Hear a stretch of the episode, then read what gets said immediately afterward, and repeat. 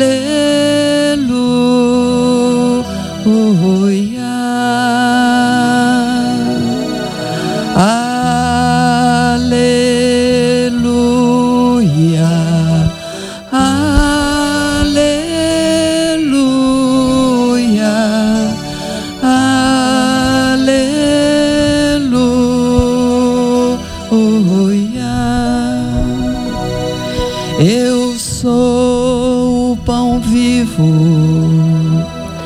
descido do céu.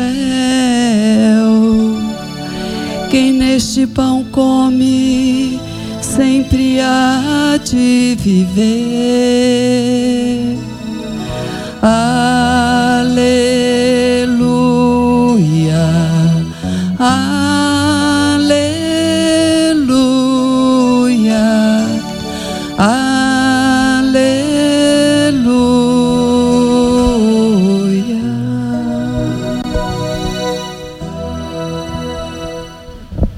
Senhor esteja convosco. Proclamação do Evangelho de Jesus Cristo segundo João.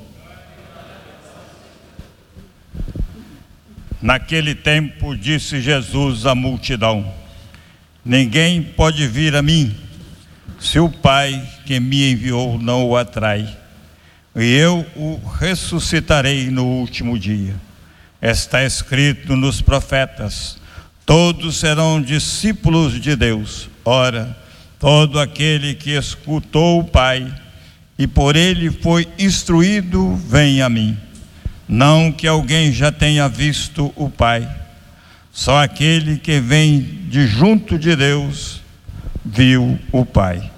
Em verdade, em verdade vos digo: quem crê possui vida eterna. Eu sou o pão da vida. Os vossos pais comeram maná do deserto e, no entanto, morreram.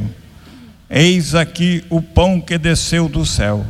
Quem dele comer nunca morrerá. Eu sou o pão vivo descido do céu.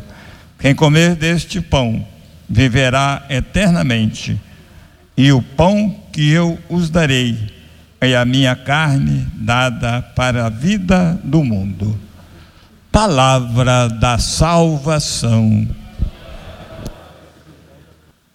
Caríssimos irmãos e irmãs, quinta-feira da terceira semana do tempo da Páscoa, e a liturgia da palavra, na primeira leitura, tirada do dos Atos dos Apóstolos, nos narra a conversão do etíope.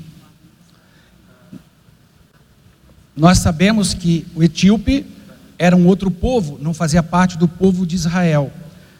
Mas ele era aquilo que os israelitas chamavam de simpatizantes do judaísmo, os tementes a Deus. E, no entanto, mesmo sendo temente a Deus, ele não havia compreendido a passagem da Escritura que o profeta Isaías profetizava Jesus como o servo sofredor como aquele que seria levado como ovelha ao matadouro. E a necessidade da explicação. Não basta só ler, caberá à igreja, que é continuadora da obra de salvação do Senhor, explicar e conduzir as pessoas que, ouvindo a palavra e não compreendendo, vão se converter e necessitam desta explicação daquilo que nós chamamos do magistério da igreja, composto pelo Papa e os nossos bispos, que estão em comunhão com o Santo Padre, o Papa. É interessante o diálogo do etíope com Filipe. Temos água, ouvi a palavra, o que me impede de receber o batismo?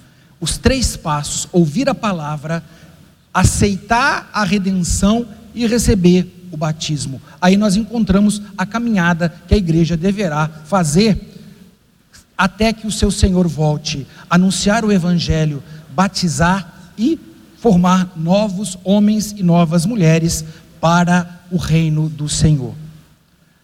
O evangelho que nos foi apresentado nós temos uma auto-revelação de Jesus. Duas auto-revelações de Jesus. Eu sou o pão vivo. A primeira revelação. E a segunda, o pão vivo que desceu do céu. Nós encontramos isso na Eucaristia que nós participamos, ou todos os dias, ou aos domingos e festas, como está prescrito pela, pelos mandamentos da igreja. A Eucaristia também é pão. E quando ela é abençoada e o sacerdote em persona Christi renova, rememora o sacrifício de Jesus na cruz do Calvário, de pão se torna o corpo, o sangue, a alma e a divindade de nosso Senhor Jesus Cristo. Jesus se utiliza este eu sou da mesma maneira que Deus Pai se apresentou no Horebe para Moisés. Mas se eles perguntarem o seu nome, que eu direi? Eu sou aquele que é.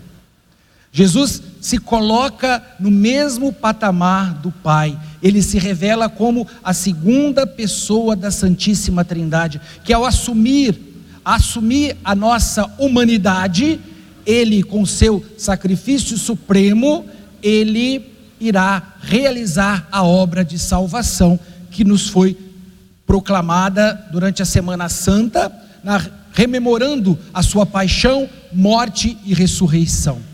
E Jesus também coloca nesse capítulo 6, que nos, nos foi lido, que ele é penhor, a Eucaristia é penhor de salvação.